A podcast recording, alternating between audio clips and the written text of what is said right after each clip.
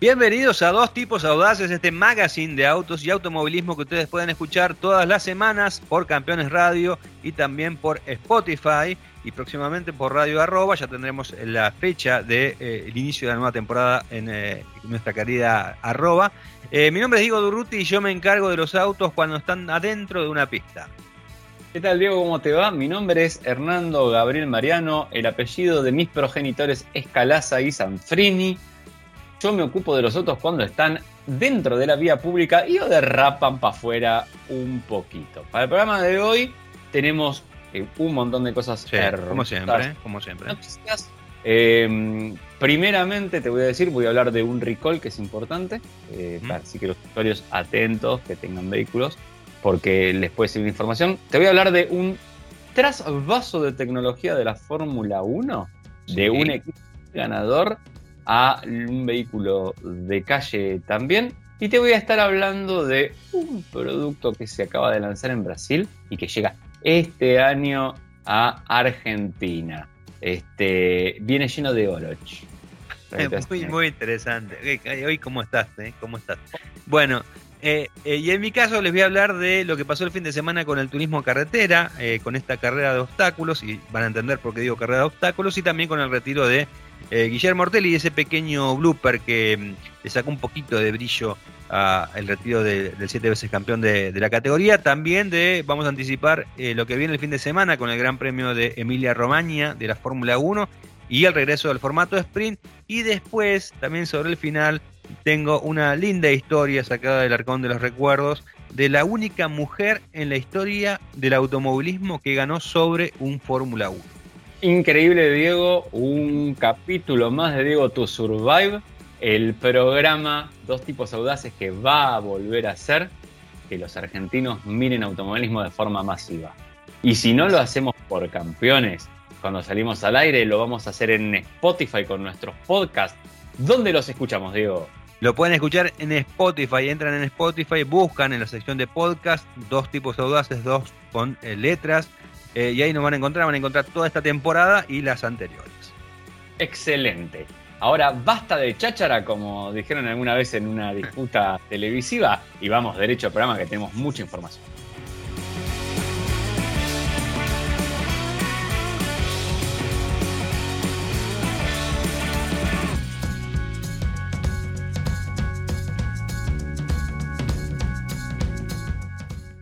Muy bien, Hernando, comenzamos con lo que pasó el fin de semana. Si bien nosotros no solemos hablar del turismo carretera, eh, pero sí la mencionamos cuando hay algunas situaciones que así lo ameritan, y bueno, la de este fin de semana fue una de esas.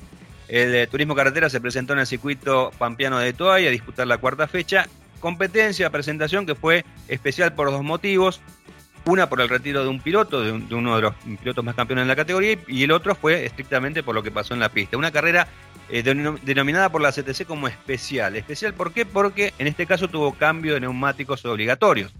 Y vos me dirás, bueno, ¿qué tipo de cambio de neumático? Porque habitualmente uno asocia esto con lo que pasa en la Fórmula 1, donde se cambia el neumático cuando está desgastado. La Fórmula 1 tiene que correr sí o sí con dos tipos de compuestos, los equipos eligen qué compuesto y en base al cual eligen saben la estrategia, ¿no? Hay uno que se degrada antes que el otro. Bueno, en el caso del TC no es así, no tenemos dos compuestos, gracias a Dios tenemos un solo compuesto, gracias a Dios los neumáticos son redondos y negros y eh, hay que arreglarse con eso. Entonces, ¿qué ha hecho la CTC? En lugar de decir, bueno, hago una, goma que dure menos para que eh, sea una cuestión estratégica, no, eh, entras a boxes en cualquier momento. O sea, de la vuelta 7 a la, a la 20, entras a boxes. ¿Cambiás las cuatro ruedas? No, solamente cambias las dos del lado derecho. ¿Mm? Es decir, que poco tiene de, de estrictamente eh, de performance la situación, sino es un escollo que se le pone. ¿eh? Es un escollo que se le pone al piloto. Para, para, para, para, para, para. para. Sí, ¿Estás hablando de escollos ahora? ¿Cómo? Háblame, eh, ¿por qué me estás hablando de escollos? estoy hablando de escollos. Conozco a vos, Diego. Y yo sé que cuando vos tirás algunos términos, es porque hay algo más. Si uno tira de ese hilo, viene algo más atrás. Exactamente, porque yo no sé si llamar esto carrera de cambio de neumáticos obligatorios o carrera de obstáculos. ¿Y por qué carrera de obstáculos? Vos me preguntarás, ¿por qué carrera de obstáculos? Para, para, para. Diego, ¿te hago una pregunta? Sí, ¿Por qué le estás llamando carrera de obstáculos? Bueno, te paso a contar.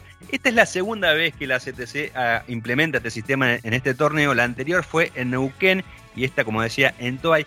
Casualmente, el piloto que iba liderando la carrera ingresó a los boxes, fue el primero en ingresar a los boxes y se perjudicó con el auto que estaba adelante, que también casualmente ingresaba al mismo momento a ingresar eh, a cambiar esas dos gomas.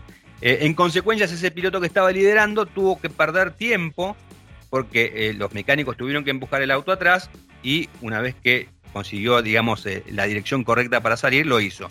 En Neuquén fue Agustín Canapino y el que estuvo adelante fue Julián Santero.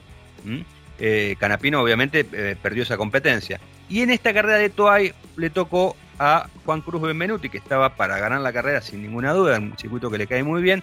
Venía liderando después de pasarlo a Canapino, ingresó a los boxes y justo mientras estaban haciendo el cambio de neumáticos a él, ingresa Cristian Ledesma y bueno, es tan poquito el espacio que hay en, los boxes entre un auto y otro, que inevitablemente si te entra un auto adelante, el auto adelante eh, entra a cambiar gomas con vos, eh, vas a tener que empujar el auto como sucedió por los mecánicos para lograr el espacio suficiente para salir. Bueno, y, evidentemente es algo que la CTC se va a tener que replantear si está bien hecho de esta manera. ¿Y por qué? Porque va a haber otra carrera especial en la cual se va a agregar al cambio de neumáticos obligatorios la carga de combustible. Y ahí ya estamos jugando, hilando fino, ahí que ya estamos con un, carburante en el medio, ¿no? ¿Qué puede llegar a pasar si hay algún problema con eso? Tengo una idea, Diego. Dime si vos haces el cambio de gomas y se te arma un lío porque no podés controlar la calle de boxes, ¿bien? O sea, que lo decidiste y no lo pensaste la logística, básicamente. evidentemente, ¿no? Podés poner, por ejemplo, yo digo, el primer, el primer caso lo solucionaremos con una legión de trapiteros que te van diciendo acá, acá, acá, acá, y lo están ordenando el tránsito, ¿viste? Que son. Eh, podría llegar a ser, ahora, si le vamos a sumar también el carburante, eh, fuego, eh, y, y, con este nivel de organización, ¿no? Eh, no sé por qué, pero yo creo que deberían contratar de director de carrera a un ex piloto de Fórmula 1 y entregar el premio Román Grosjean al final de la. Exactamente. Bueno, me, parece muy buena idea, seguramente la CTC está tomando nota. Eh, igual el, tema del fuego no, es un condimento que gastar, ¿no? Pero digamos que siempre que tenés eh, combustible eh, es un riesgo. Afortunadamente esto no, es no será la primera vez que carga de combustible la, en una carrera de, TC, pero anteriormente yo recuerdo, no hace mucho, que lo que hacía la CTC era justamente para evitar estas cuestiones, que realmente no sé por qué después la sacaron eh, aquellos pilotos que tienen número par ingresaban en la vuelta impar y aquellos pilotos que tienen número impar en la vuelta par. Entonces era como menor el tema de, de, posibilidades de problema, ¿no? Eh, evidentemente van a tener que reorganizar los boxes. Entiendo que hay muchos equipos que tienen varios autos, pero bueno, eh, de alguna manera tenés que organizarlo para que esto sea bueno. Sí. Tengo otra idea alternativa entonces. Dime. Eh, terminación de patente. Entra microcentro, no entra microcentro, ¿te acordás? Bueno, sí, sí, tal cual. Hacemos, eh, y bueno, los que tienen del número del, 1 al 10 paran en tal vuelta, del 10 al tal paran en la otra, no sé, algo le ponemos. Par impar es son muchos autos todavía. Pero le podemos dar, ¿eh? es como en el avión, ¿viste que para subir al avión te dicen los de tal fila, tal fila suben primero? Claro, zona, claro, es que puede hacer zona 1, zona 2 y zona 3. Exactamente. Una cosa así, una cosa y sonado, el que, que te quedas trabado porque el otro te paró, le explotó el auto al de atrás tuyo, mientras el de atrás está trabado, no podés salir. claro, este, claro. Puede ser un, espectáculo atractivo, digno, digno. bueno, el programa es Mil Maneras de Morir, básicamente. claro, claro. Eh, llamado a atención nada más. ¿eh? Eh, yo sé, entiendo que la CTC quiere hacer esto para que haya mayor, espectáculo y demás. De hecho, no, no, es la primera carrera especial, después va a haber otra en la que hay en juego varios millones de, pesos, eh, después hay otra en la que no se clasifica, se sortea la grilla y, te toca cualquier posición de largada. Entiendo, a mí particularmente no me gusta eso, pero bueno, ellos eh, piensan que, está bien. Ahora eh, hay que tomar ciertas, ciertas recaudos, ¿no? Porque repito, si es una carrera de cambio de neumáticos, que justamente el que gane sea porque hizo un buen cambio de neumático, no porque al rival tuvo un obstáculo que le impidió salir. Nada más que eso. Esa es una parte. Y la otra parte es el tema de eh, algo muy emotivo, que fue el, retiro de Guillermo Ortelli, siete veces campeón del TC, se retiró, eh, ya se había retirado el año pasado, pero bueno, con el tema de que no había público, eh, se decidió justamente elegir una carrera, esa carrera fue todo para que tenga su retiro, digamos, con gente, ¿no? Más de 60.000 personas estuvieron en el Autódromo de Toay. La verdad que estos dos años prácticamente con, con nada de público al principio y con poco público después, eh, ha hecho que particularmente en el TC las tribunas se llenen, pero hasta más no poder. Está pasando algo que hacía tiempo que no sucedía, que la gente vaya dos o tres días antes de la carrera y acampe para ya asegurarse un lugar, como en las mejores épocas del TC. Evidentemente, eh, no descubro nada. El TC es la, categoría más popular, la que tiene mayor cantidad de años. Eh, y, un, montón de cuestiones que ya son sociales, porque ya incluso hay familias que, siguen esta pasión. Y bueno, en, ese, contexto de tanta gente se retiró Guillermo Ortelli, tuvo su carrera despedida, para decirlo de alguna manera. Obviamente, eh, homenajes durante el día viernes, eh, incluso antes que los autos salieran a la pista.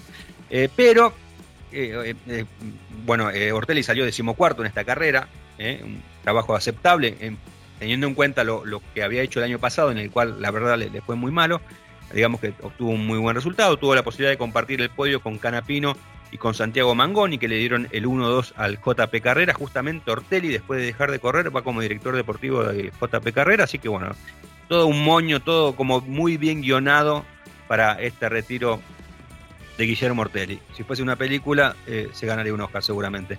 Pero, pero, viste que en las películas siempre encontrás algún blooper. Siempre hay alguno, siempre tenés algún eh, romano que tiene un, un, reloj, ¿viste? Una cosa así. Bueno, acá el detalle, el detalle que yo no, no pasé por alto, como así tampoco varios gente de las redes sociales, básicamente de Twitter, le entregaron, porque fue bastante cómico, o sea, fue, o sea, a ver si me entendés, no, no, fue, para mí es como una, yo lo siento como una falta de respeto, yo lo siento así, pero bueno, por ahí dicen, no, estás exagerando. Pero bueno, eh, se le entregó obviamente una plaqueta que tenía un 408 enorme, un número enorme, un 408, porque era la, carrera 408 de TC que iba a disputar Ortelli, en la cual se despedía. De hecho, el auto de Ortelli tenía el 408. ¿no? Pero abajo, eh, en la leyenda de ese 408 decía, más chiquito, 408 carretas de turismo carretera. Carretas, ¿eh? no carreras, carretas, con una T no con una R, con una T.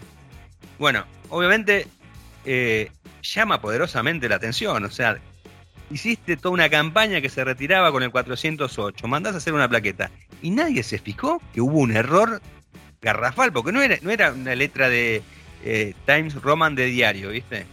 Era, te digo, tenía una pulgada la leyenda esa.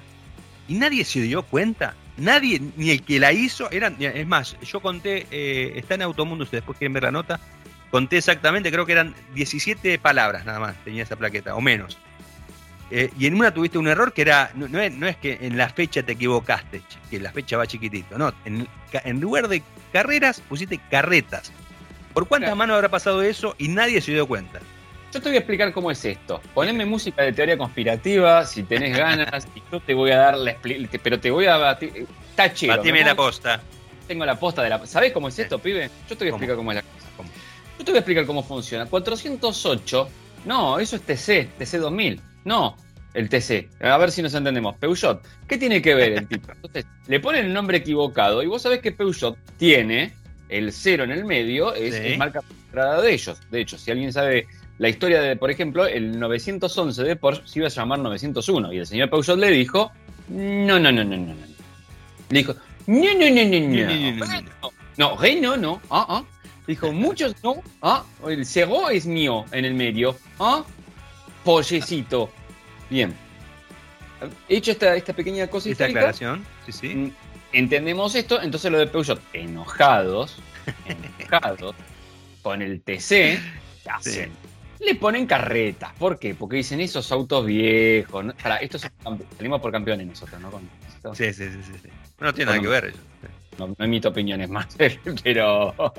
No, por respeto a la audiencia, nada más. De la, de la emisora, que yo sé que debe tener su afección con la categoría, pero evidentemente, y acá está mi teoría conspiranoica, bueno, determinada marca identificada con un felino de gran melena en posición rampante. Sí. cuyo fundador se apellidaba Peugeot, básicamente. habría jugado esta vendetta contra la categoría entera. Listo. Pues yo, tengo la otra. Yo tengo la... ¿Vos, vos, decís que en momentos antes de que el presidente de la CTC le entregara esa plaqueta, eh, esa distinción a Ortelli, hubo un cambio ahí de plaqueta. Un cambio de. La mano tapándola todo el tiempo. Algo con la mano tapándola. Bueno, esa, es tu teoría, tu teoría con, con respecto al tema del 408. Mi teoría es más popular y tiene más que ver con el TC. Para mí, el que hizo todo este tema es un hincha de Ford. Teniendo en cuenta que Cortel es hincha de Chevrolet. Yo lo veo por ese lado. Para mí era un hincha de Ford que digo, ah, sí, se retira el máximo hilo de Chevrolet, vas a ver cómo, cómo lo dejo. con sus carretas. Con sus carretas, porque corrió con carretas, ¿no? Con carretas. Pues por ahí era, viste, un corredor de la época de, de Benur, viste, corría en cuadrigas. Cuadrigas, qué nombre, mira qué Carrera de cuadrigas, sí, sí, sí. sí. ¿Qué te ves el campeón de carreras de cuadrigas? Cubrí, cubrís este, carreras de todos los tipos ya. Sí, tiene rueda de cubro, tiene rueda de cubro. Así que bueno, ah, de, esta manera, de esta manera, hablando del turismo carretera, la categoría más popular de la Argentina, la más vieja del mundo, ¿eh? no hay ningún campeonato de ninguna parte del mundo que sea tan viejo como el del TC. Eh, terminamos esta primera parte de lo que tiene que ver con el automovilismo en dos tipos audaces y te cedo la posta, querido Hernando Calas. Dieguito, encantado. Y, ¿Sabes por qué estoy más encantado todavía? ¿Por qué? Esto, todo este tole tole todavía no fue Diego to Survive. No, todavía no. La revelación que va a hacer que la juventud argentina se vuelva a interesar por el automovilismo. de manera así Con eso te dije todo, ¿eh? Ojito. Yo te voy a hablar ahora de un lanzamiento de una actualización de un vehículo. La marca le va a decir nuevo, nosotros le vamos a decir actualización, este, porque no es un cambio generacional. La plataforma sigue siendo básicamente la misma, pero recibe eh, modificaciones bastante suculentas, te diría. Y estamos hablando en este momento del Renault Oroch. Y vos, Diego, me vas a decir ahora, Hernando, ¿no se llama Renault Duster Oroch? Hernando, tengo una consulta. Sí, decime. ¿No se llama Renault Duster Oroch? Bien, el pretérito fue Ava. Se llamaba. Chiquitita, dime por qué. Ahí viene Ava. Mava, sí.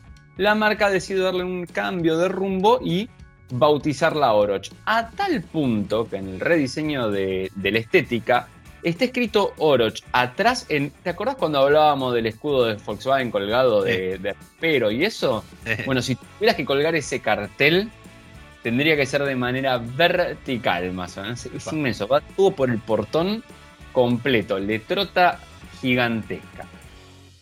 Tiene algunos otros retoques estéticos. La camioneta cambia la parrilla ahora con unas barras horizontales y hace un poquito el labio abajo de Renault, pero más cuadrado. Em, las imágenes primeras que se divulgaron son de la versión Outsider, que es la que siempre tiene como el paquete off-road, que trae esos extraños rompenieblas montados o faros de profundidad montados sobre unas molduras de protección que quedan muy expuestos, curiosamente, porque están por adelante las molduras de protección. Es algo medio curioso, pero también cambian las barras de techo, la barra de San Antonio, llantas nuevas, hay algunas pegatinas nuevas, protectores nuevos, todo esto para darle un look distinto. Más interesante que eso te voy a decir que lo que ves por afuera es lo que ves por adentro. ¿Y por qué? Porque la renovación, bueno, por ejemplo, la renovación de Duster que nosotros tenemos viene de Colombia, igual en Brasil también tienen, la misma renovación, pero a Oroch decidieron, creo yo, hacer un cambio que era el que necesitaba también Duster, que le viene bien, espero que después por ahí Duster se, se amolde a eso.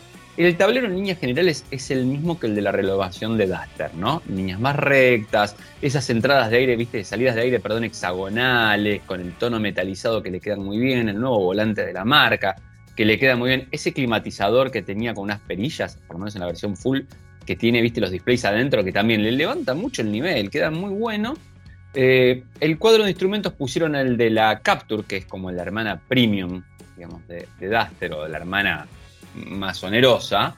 Eh, pero el mejor cambio de todos es que la pantalla, que solía estar colocada por debajo de las bocas de aire, eh, y que Renault la mejoró en Duster, era un poco más grande, más visible, pero que igual seguía como obligándote a mirar para abajo, un poco apartar la vista del camino, la movieron la pusieron arriba, de manera flotante. Lo que se llama flotante porque como que no está agarrada al tablero. Y tiene sus críticos, los tiene. Eh, yo creo que mucha de la gente que no le gusta la pantalla flotante es porque piensa que se la pueden robar o algo por el estilo, ¿no? Como al no estar empotrada en el tablero. Me da la impresión que viene por ahí más la crítica normalmente, pero lo que tiene de bueno es que está más al alcance de la vista y de la mano. Menos distracciones para seguir el GPS, para todo. Así que es un cambio que eh, está muy bienvenido dentro de ese, interior y que además diferencia un poco a los dos productos. Me gusta cómo, cómo ha quedado. Finalmente, y acá es donde viene la, renovación más interesante de todas, está en lo que tiene que ver con los motores, porque vamos a tener el, 1.6 viejo y querido, de unos 116 caballos y unos 160 Nm aproximadamente, eh, que va a ir asociado a una transmisión manual de 6 cambios, por lo menos en Brasil, que tiene algunos temas con las normas anticontaminación específicas de ellos, pero además va a ingresar a la Oroch también el mismo motor que vimos en Duster, que es ese motor de 4 cilindros, y 6 válvulas, inyección directa de nafta, turbocompresor, vamos a decir la palabra completa, turbocompresor, que te está entregando 162 caballos y 270 Nm de torque. 270 Nm de torque es más que un 2.5 litros aspirado, para que te hagas una idea. ¿eh? Ese es el empuje que va a tener el motorcito. Estamos hablando de 1.3. Eh, cuando lo probé, ¿te acordás? En Duster hemos hecho el reporte aquí en este programa. La gente, si lo quiere buscar, lo puede encontrar donde en nuestros podcasts de Spotify. Busca dos tipos audaces, todo escrito con letritas. D-O-S, T-I-P-O-S, audaces. Ahí nos va a encontrar. Y, está también hecho con, algunas cifras de consumos y de recuperaciones. Eh, la sociedad sería con una caja automática del tipo CBT que puede simular 8 cambios. Eh, hay que ver después cómo va a venir si vamos a tener una versión 4x4 o no. Viste que en, en Duster se mantuvo la idea de eh, este motor asociado con tracción delantera y CBT o con tracción integral y manual de sexta muy divertido porque cuando reportás la versión CBT la gente critica y dice que quiere la manual porque el control, porque no sé qué. Cuando reportás la manual te dicen, ¿por qué no viene con automática? Que es más cómoda, no sé qué.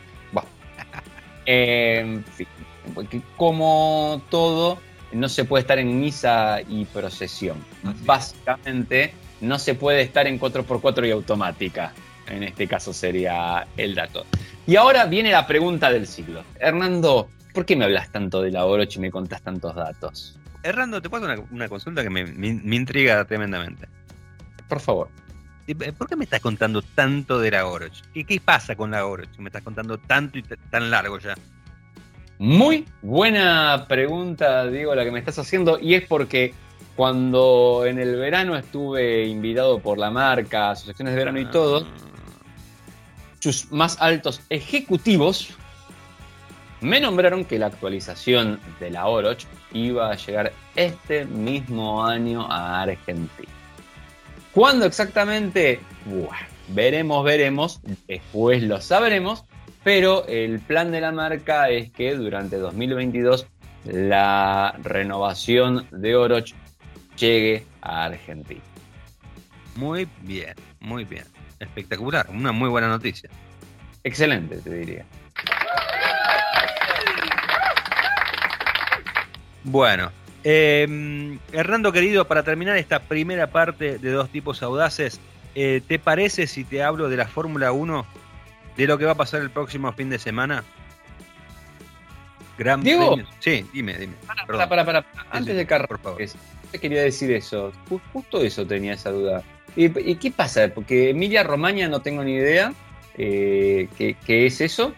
Eh, no me acuerdo haber visto muchos premios de Emilia Romagna. No, no y, eh, y por otro lado, y por otro lado, em, no sé, escucho gran revuelo. Este fin de semana como que hay algo raro en la Fórmula 1.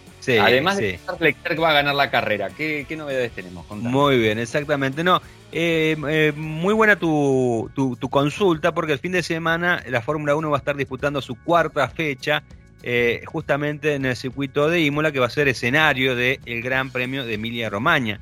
Eh, competencia que, como decías vos, no tiene muchas ediciones disputadas, esta va a ser la tercera, fue una carrera que sacó de la carrera la Fórmula 1 en el medio de la pandemia y bueno, se ha, mantenido justamente en el calendario gracias a eh, la comunidad de esta ciudad italiana. va a ser una carrera especial porque va a ser la primera de las tres que esta temporada la Fórmula 1 va a utilizar con formato sprint un formato que ya estrenó la categoría, la Fórmula 1 el año pasado, le fue muy bien, hubo mucha repercusión, eh, tanto por el público, por los equipos, por los pilotos. La verdad que es un formato que le da contenido valioso a todo el fin de semana, eh, porque si uno tiene en cuenta el formato tradicional, el viernes es como un aperitivo de lo que va a pasar sábado y domingo, pero no tiene tanta relevancia. En este caso, justamente, eh, el viernes cobra mayor relevancia. En cuanto al tema del cronograma, eh, no va a haber grandes novedades respecto a lo que pasó el año pasado. El día viernes un entrenamiento, por la tarde la clasificación. El día sábado eh, va a ser un segundo entrenamiento y por la tarde va a ser la eh, competencia. que se va a disputar a las 11.30 de la Argentina, para más datos. Y bueno, y el día domingo la carrera normal. ¿Cuáles son las modificaciones para, para este nuevo formato sprint? Eh, algunos de los cuales ya hemos hablado en su momento y parece que la gente de la Fórmula 1 nos escucha atentamente porque nosotros proponíamos que eh, eh, se mantenga al que gana la clasificación, al que es más, más rápido, como poleman del fin de semana, cosa que el año pasado se le daba ese estatus, digamos, y para la estadística también servía al que ganaba la carrera del sábado. Bueno, en este caso, aquel que es el más rápido en la clasificación del día viernes va a ser el poleman. El poleman del Gran Premio va a ser ese piloto. Y por otra parte, eh, a la competencia, que recordemos que la carrera del sábado tiene 100 kilómetros nada más, en este caso van a ser unas 21 vueltas, eh, poco más de media hora de carrera en condiciones normales, eh, va a entregar puntos a los 8 primeros de la clasificación final. en la siguiente escala. 8 para el ganador, 7 para el segundo, 6 para el tercero, 5 para el cuarto, cuarto 4 para el quinto eh, el sexto tres unidades, el séptimo dos eh, tantos y el octavo una unidad. Eh, el año pasado se entregaban solamente puntos a los tres primeros en la escala 3, 2 y 1. obviamente no va a haber ceremonia de premiación, se le va a entregar un trofeo al ganador en el parque cerrado y la ceremonia tradicional de premiación va a ser la del día domingo como siempre sucede después de cada carrera. Eh, este formato se va a estar repitiendo en otras dos competencias que van a ser el Gran Premio de Austria el 9 de julio y el Gran Premio de Brasil el 12 de noviembre. En este caso, Brasil va a ser el único que hasta ahora ha tenido dos formatos sprint, eh, teniendo en cuenta que el año pasado también se disputó. Así que una alternativa distinta, creo que es un muy buen contenido porque le das valor al día viernes con la clasificación, al sábado con esa pequeña carrera de media hora y el domingo obviamente con el plato fuerte del de, eh, Gran Premio. Eh, evidentemente Ferrari llega mucho más eh, preparado que en años anteriores, es el gran favorito. Eh, David Cuja, por ejemplo, ha dicho que Charles Leclerc lo recuerda a Michael Schumacher en sus mejores épocas de dominador de, la Fórmula 1. obviamente también destacó el trabajo de Binotto, ¿no?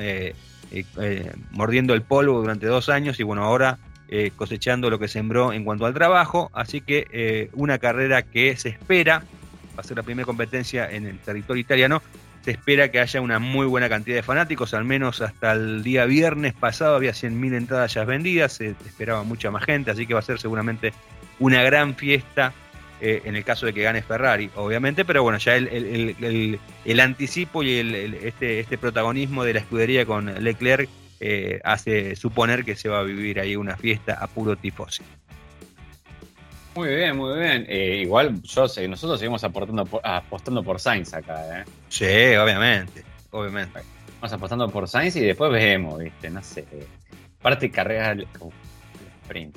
Es, es complicadito, porque ahí ni, esa carrerita te tienes un toque, un algo, te vas medio para atrás. Pregúntale a Chico Pérez. Cantan las, las carreras del sprint. Y sí, son carreras a todo nada, o sea, porque te jugás todo en un puñado de vueltas, ¿no? Así que eh, yo eh, pronostico muy buen trabajo de Alfa Romeo y te diría que también de Haas, que está en el ojo de la tormenta Haas porque están diciendo que es una copia del Ferrari. Pero bueno, eso lo, hablaremos en otro momento. ¿Qué dijo la declaración de Gunther Steiner? ¿Cuál fue? ¿Te dejas de joder? Estuvo muy bien, fue rápido. ¿Cómo estamos? Todo, eh? todo mérito de mi amigo Gunther. Todo mérito. Esto, mérito de Gunther. Ahí va. A ver si puedo hablar de corrido hoy.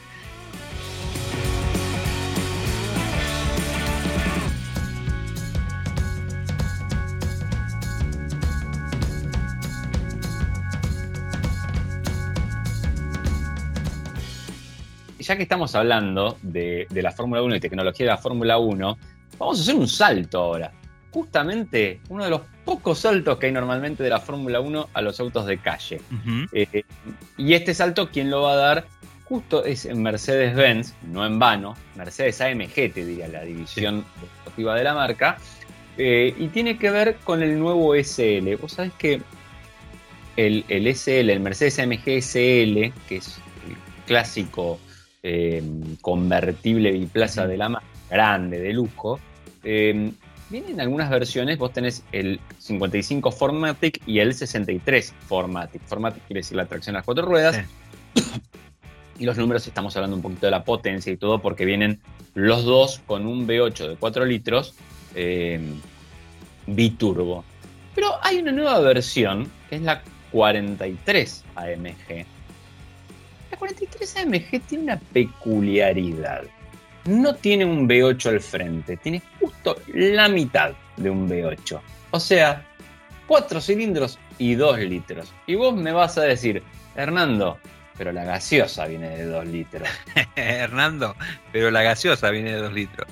Y tenés razón, Diego, pero, pero, la gaseosa puede ser con baja cantidad de gasecitos o con mucha compresión de gasecitos. Y acá es donde entra la tecnología de la Fórmula 1. ¿Por qué? Porque para que este motorcito de 2 litros y de 4 cilindros, que creo que en AMG no vemos uno desde el 190 SL del 55, para que te hagas una idea más o menos, eh, va a utilizar una tecnología en el turbo propia de los Fórmula 1 actuales. Y es una tecnología que ha traído varios dolores de cabeza a muchos equipos. ¿Por qué? Porque estamos hablando del famoso turbo híbrido de turbina híbrida. Todos sabemos que los turbocompresores, de acá viene su nombre, trabajan tomando los gases de escape, hacen girar de un lado a la turbina y del otro lado de un eje está la, digamos, la turbina que es la que traga aire y lo manda al motor. Sobrealimenta el motor de aire, puedes poner más combustible y aumentas eh, te iba a decir psicológicamente, pero no sería psicológicamente. Aumentas de alguna manera la cilindrada del motor. Metes mucho más aire del que el pistón solo podría tragar cuando baja. Tiempo y por capacidad. Bien. El problema normalmente es el siguiente: cuanto más grande es el turbo, más gases necesita para poder entrar en estado óptimo de funcionamiento. Entonces, para necesitar esa cantidad de gases hay que subir más de revoluciones. ¿Qué quiere decir esto? Que el turbo funciona a lo que yo llamo nada o todo. El famoso turbo lago de mora. Vos tenés el auto, es un 2 litros que trabaja como un pobrecito 2 litros, hasta que de golpe, entre las 3.000 a 4.000 vueltas, y sucedió mucho con varios autos en el pasado, aparece el turbo, te pega una cachetada en la nuca y sale el auto disparado para adelante. Te llega a pegar en plena curva y sale en vez para adelante a dando vueltitas. Y está voladora rota. Eh, ¿Qué es lo que va a aplicar Mercedes-Benz? Y qué es cuando digo híbrido. El turbo no solo va a funcionar con gases del escape, sino también con un motor eléctrico. Epa. Este motorcito eléctrico trabaja con la arquitectura de 48 volts, que es la que tienen los microhíbridos de la marca, típica, y esta va a estar colocado como en Fórmula 1, como en Fórmula 1, en el centro, o sea, entre la turbina y el compresor, bien, por el eje. Mide aparentemente nada más que 4 centímetros de espesor. Es, una locura. Obviamente no es como el motor que, tan, este, tanto revolucionó, digamos, en esta última era híbrida de la Fórmula 1, que tiene eh, las dos partes del turbo eh, en cada lado de la B del motor, con la parte eléctrica en el centro. Acá no hay, primero no hay recuperación de energía, de la Fórmula 1, y segundo no hay un motor en B. Con lo cual es, una turbina más corta y en el diome va, va, en el diome va el tormo, ¿no? Lo, vamos a son términos alemanes, técnicos los que estoy usando. Sí, el, el, tormo, sí, sí, sí. Claro, en el me va el tormo. Es, es algo. vos decís esto en alemán y pasás por ingeniero. Claramente. Resultado de, de, todo esto, bueno, es un motorcito de 2 litros. ¿Sabes cuánto aguanta, Diego? ¿Cuánto, ¿Cuánto rinde? ¿Cuánto, cuánto? 381 caballitos y 480 newton metros de torque. Mirá vos. Tiene más torque que una Hilux esto. Así que, y según explica la marca, cero demora en la entrega del turbo, porque, como veníamos diciendo, el motor eléctrico lo agarra en baja, lo pone a girar como loco, a que tenga la cantidad de vueltas donde empieza a mandar aire, o sea, trabaja casi como un compresor eléctrico en realidad ahí. Sí. Eh, y ya cuando los gases de escape alcanzaron la velocidad, porque esto es una espiral virtuosa que se produce, tenés la respuesta. Entonces tenés siempre respuesta. Vos pisás, siempre respuesta. Pum, siempre respuesta. La, la tecnología de la máxima es así, ¿no? Sí. ¿Y qué es lo que te da? Torque. Y Torque. Sí, ¿Y cómo, cómo está el motor? motor. El-. No, no, en el, el Diome. El Diome el- Oh, ¿Cómo es? el diome. Bueno, bueno. Alemana. Está bien, está bien. Los diccionarios de ingeniería alemana. Dicen así. Bueno, perfecto, bueno. Muy bien, Hernando querido. Che, te, te voy a contar un, un poco una historia de la Fórmula 1. Yo sé que a vos te gustan mucho las historias que cuento. Que, acá necesitaríamos tener redobles para arranque. ¿Sí? Porque ¿Redoble? acá arranca ese momento que hace único este programa. Después de haber logrado hacer Luchemos por nuestro Valtteri Sí, obvio. y haberle salvado la vida a ese muchacho, haberlo puesto como líder de Alfa Romeo ahora y como una gloria. Este, ahora, después de haber hecho esa campaña, ahora tenemos Diego to Survive. Devolvemos el automovilismo a las nuevas generaciones, Diego. Claro, ese automovilismo que no conocen. Porque hay mucha Por gente que no conoce. Eh, ciertas historias que nosotros tratamos, vamos a, nuestro arcón de recuerdos y reflotamos historias que la gente no conoce eh, y que quedan ahí perdidas. Y hoy voy a hablar de, de una persona eh, que en su momento fue considerada como eh, la piloto en la Fórmula 1. O sea que en la Fórmula 1 no ha habido muchas chicas eh, compitiendo, es muy- es muy escueto. Pero bueno, en el caso de esta, de esta mujer, la consideran de las que corrió eh, la mejor y tiene con qué demostrar. Y vamos a hablar de eso justamente. Entre fines de los 70 y principios de los 80, antes que la Fórmula 1 se convirtiera en eh, verdadero escaparate de tecnología aeroespacial, como te explicaba vos recién, eh, Hernando, con, con el ejemplo de Mercedes y cómo utiliza la tecnología que desarrolló en la Fórmula 1, eh, los autos que, que quedaban obsoletos eran vendidos para ser utilizados en otros torneos. Hoy, hoy eso no pasa, o sea, hoy, hoy los autos son vendidos a gente rica, ¿eh? que encima no puede tenerlo en su garage, sino hasta pasado 10 años más o menos. Y cada vez que lo prende tiene que prenderlo con gente del equipo y demás. Bueno, una cuestión bastante rara y, particular de los ricos. Bueno, eh, uno de esos torneos en los que iban a parar estos autos en desuso de la Fórmula 1 era el Aurora AFX F1 Championship, como se conoció oficialmente al Campeonato Británico de Fórmula 1, que no era más que una réplica de la Fórmula 1 sudafricana que estaba en actividad desde 1960. A diferencia de la división africana, la Fórmula Aurora duró lo que un suspiro entre 1978 y 1982. Disputó solamente cuatro campeonatos. Sin embargo, aún se la recuerda por ser un reducto para aquellos pilotos y equipos que aguardaban una oportunidad para ascender a la máxima categoría.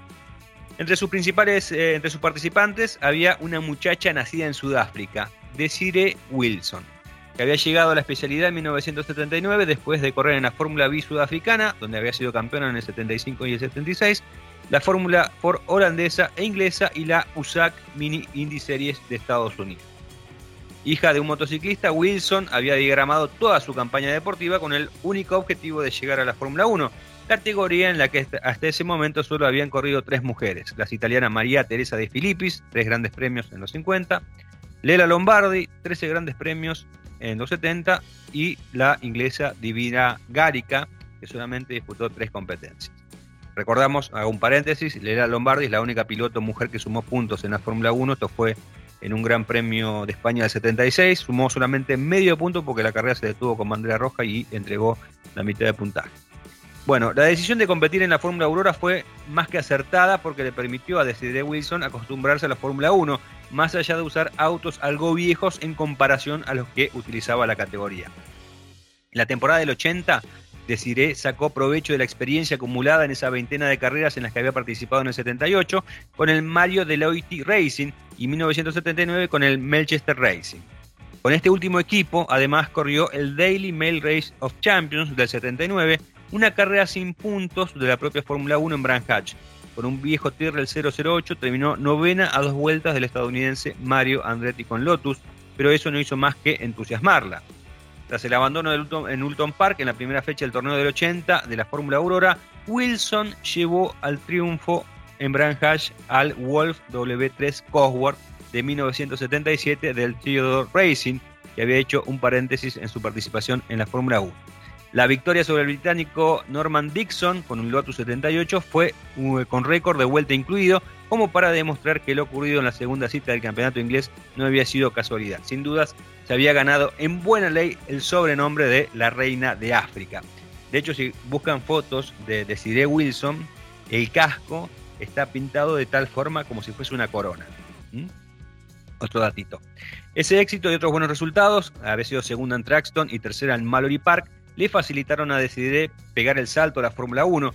Fue así que se presentó a correr en el Gran Premio de Gran Bretaña con un Williams FW07 Cosworth del Hatch Racing, pero no pasó la clasificación. La piloto debió esperar hasta el inicio del torneo del 81 para tomarse revancha y fue ante su público en aquel Gran Premio de Sudáfrica en Kyalami, clasificó decimosexta con un Tyrrell, pero abandonó. Por esas cosas del destino, la carrera que ganó, eh, y creo que de esta carrera habíamos hablado en su momento, la ganó Carlos Reutemann, pero no otorgó puntos por el conflicto de la FIA y los equipos. ¿eh? Recordamos que con los puntos eh, que hubiese sumado Lole eh, en esa carrera hubiese sido campeón del 81. No me hagas acordar, Diego, no me hagas acordar, Diego. Me voy a dar martillazo en algún lugar doloroso del cuerpo. Y bueno, bueno, bueno, la cuestión es que a, decidir tampoco le fue bien, porque si bien corrió esa carrera de Fórmula 1, no, no, no, fue, no es tenida en cuenta de manera oficial. ¿no? Bueno, ya sin posibilidades de un desquite, Wilson corrió en carreras de resistencia como las 24 horas de Le Mans y las 12 horas de Sebring, hasta intentó lograr, eh, largar las 500 millas en Indianápolis en tres oportunidades. Decide Wilson tal vez no esté en la lista de las féminas participantes de un gran premio, porque repito, ese gran premio de Sudáfrica no otorgó puntos, pero ha quedado en la historia como la única mujer que ganó una carrera sobre un auto de Fórmula 1, lo que no es poco. Gran reporte, Diego. Pone aplausos, por favor. Gracias, gracias. Así que eh, es la única mujer que ganó sobre un Fórmula 1. Sobre un auto de Fórmula 1, obviamente, no estamos hablando del campeonato mundial. Era un auto que corría en otra categoría, ¿no? Lo tiene Netflix esto. Esto no, lo tiene está en Netflix. No, esto no está en Netflix. Lo tiene Netflix. No, no, no. Lo, tiene eh, Disney, Disney Channel. No, tampoco, tampoco, tampoco, tampoco. Lo tiene Star Plus. Menos. Tampoco. Menos lo tiene. Toda la historia no está en ningún lado. ¿Tiene Amazon? No, tampoco está nada más. ¿Quiénes lo tienen? Dos tipos audaces. Dos tipos Así es, así es. Sí, la juventud vuelve a ver y ahora las chicas también quieren ver. Claro, claro. Es más, sabes que este es eh, obviamente un posteo que, eh, que hice para, para automundo.com.ar. Eh, Viste cuando a, mí me gusta mucho investigar, me gusta mucho escribir de la Fórmula 1, pero no de lo que se escribe habitualmente, sino de cosas como esta, de cosas que por ahí han quedado perdidas en el tiempo. Y casualmente, el día que encontré eh, la nota, que, encontré, digamos, el dato como para hacer la nota, obviamente uno, ve cosas, fotos viejas y se dice, bueno, esta justamente había encontrado una foto de, de Cide Wilson en el podio de Fórmula Aurora que está ahí en, el sitio. Eh, y empecé a escribir la nota y la tenía lista para el 8 de marzo, que es eh, como un eh, recordatorio del Día de, la Mujer. Pero no me pareció oportuno, porque me parece que el Día de la Mujer son todos los días y no, no, era, no era momento, digamos, propicio para... No, no, me parecía bien, justamente por, por ese motivo, poner una, una, una nota eh, alusiva a una mujer. De hecho, en, el sitio hay un montón de notas alusivas a las mujeres porque siempre lo hemos repetido, han tenido un papel preponderante en la industria del automóvil y en las carreras, pero bueno, lamentablemente por cuestiones sociales han pasado al ostracismo y muchas mujeres no las reconocen como debería reconocérselas. Y bueno, la subí dos o tres días después y estalló. La gente estalló y muchos decían justamente que Desiree Wilson eh, era, de, todas las mujeres que corrieron, era, era la mejor sin duda. Yo no la vi correr, no, era, era chico. Pero que, bueno, que, merecía tener una, posibilidad en la Fórmula 1 por todo lo que había hecho en la Fórmula Aurora, donde había que correr con, con, con Fórmula 1 también, ¿no?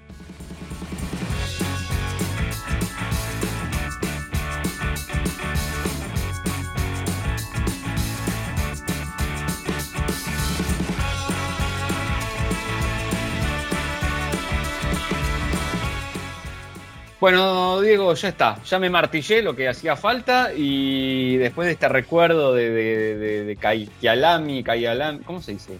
Kayalami. Kayalami. ahí está. No quiero ni saber pronunciarlo, mira.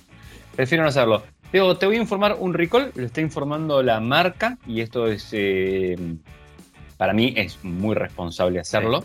Y hacerlo por los medios, digo, porque pueden hacerlo por solicitadas o, o llamando nada más que los clientes eh, alguna vez alguien me había. Me, mira, con los recalls pasa algo muy peculiar. Cuando la marca que los hace es determinada, que tiene determinada afición, digamos, del público, dicen, mira qué responsables que son, cómo se hacen cargo. Cuando lo hace otra, dice, eh, mira, se rompen todos sus autos. Vamos a dejar el, el, comenta, el comentaxismo de lado. Y vamos a ver puntualmente que Chevrolet está llamando a revisión a varias unidades de tracker por un fallo de seguridad. Lo que está sucediendo es que, eh, según está indicando la marca, varias de las trackers fabricadas entre 2020 y 2022 pueden llegar a presentar inconvenientes en el sistema que comprende el uso de los cinturones de seguridad, lo que podría derivar en la presencia de fuego en el habitáculo. Tiene que ver con los pretensores de los cinturones, vos sabés que son los que se activan para pegarte hacia, hacia atrás. Eso tiene una activación que se llama pirotécnica. Exactamente y aparentemente está generando algunas chispas que podrían alcanzar el aislante acústico de la alfombra en el interior. Esto es algo que había detectado la TeamCap en algunas pruebas que estuvo haciendo y te voy a decir porque, primero, lo que te estoy diciendo es importante. Sí, obviamente. Pero muy en cuenta. ¿Esto quiere decir que si tenés una tracker se te va a prender fuego? No. Bien. Eh, pero sí o sí, y ahora te voy a decir, los números de chasis y los años para que tengas en cuenta para que vayas a realizar la revisión que te está pidiendo la marca. Van a ser eh, solamente sobre los cinturones de seguridad delanteros, modelos 2021-2022, número de chasis MB 10234 a NB larga en los dos casos 194.078, fabricados entre el 14 del 1 de 2020 y el 28 del 3 de 2022. ¿Qué es lo que tenés que hacer? ¿Qué? Simple. Todo aquel que cuente con una tracker que esté involucrada, digamos, los números de chasis que acabo de dar, lo tenés publicado en Autocosmos por si lo querés revisar después más tranquilo. Eh, tienen que entrar al sitio web de la marca, que esté específicamente detallado para la revisión. Eh, y en caso que sea afirmativo, van a la red de concesionarios oficial o a la de talleres autorizados de Chevrolet, donde se les instalará una protección en el aislante acústico de la alfombra de los pretensionadores, palabra difícil esta. Eh, obviamente. Alumno, Esto, alumno, anúlemelo. Alumno, anúlemelo. Ahí va. Esto va a estar disponible a partir del viernes 13 de mayo y eh, podría demorar el trabajo, dicen que unas dos horas 30. Importante para saber porque que es la primera pregunta que te van a hacer. ¿Y cuánto me van a cobrar? Esto es un curro. ¿Y cuánto me van a cobrar? Esto es, esto es un curro. Esto es un curro que quieren. Sí, esto es un curro. Señor Diego Durruti, le voy a informar. Esto es un curro. Como son los recall bien hechos, no tiene costo alguno para el usuario. Está del inconveniente de haber tenido que ir y todo, pero celebramos. ¿Y, el café lo pago yo? ¿Y que si estoy esperando, pago yo el café? En el concesionario. Podés irte un cafecito de una vuelta, anda a pasear. Ah, entonces están entongados con el café de la esquina. Están, sí, sí, sí, es un tongo galáctico este también. Hay una señora que tiró el tarot en la puerta también, si querés. Eh, y también están entongados con ella, no te preocupes. Bueno, pero eh, es como decías vos, el tema de las marcas, ¿no? Aquellas que se preocupan por, eh, por sus usuarios, ¿no? Que es una buena medida. Es una, buena medida, es una buena medida que no tengan empacho en decirlo públicamente, no con una solicitada o algo medio escondido, sino que lo comuniquen en los medios para que los podamos comunicar. Demuestra la responsabilidad de la marca de querer llegar a la mayor cantidad de usuarios posibles de la manera más rápida posible para solucionar el problema y que no haya inconvenientes después. Muy bien. Bueno, con, esta noticia nos despedimos, Hernando. ¿Te parece? Hasta la semana próxima. Ahora sí, de verdad nos estamos despidiendo. Ahora de, verdad nos estamos despidiendo. Perfecto, Diego. Chau, chau. Chau.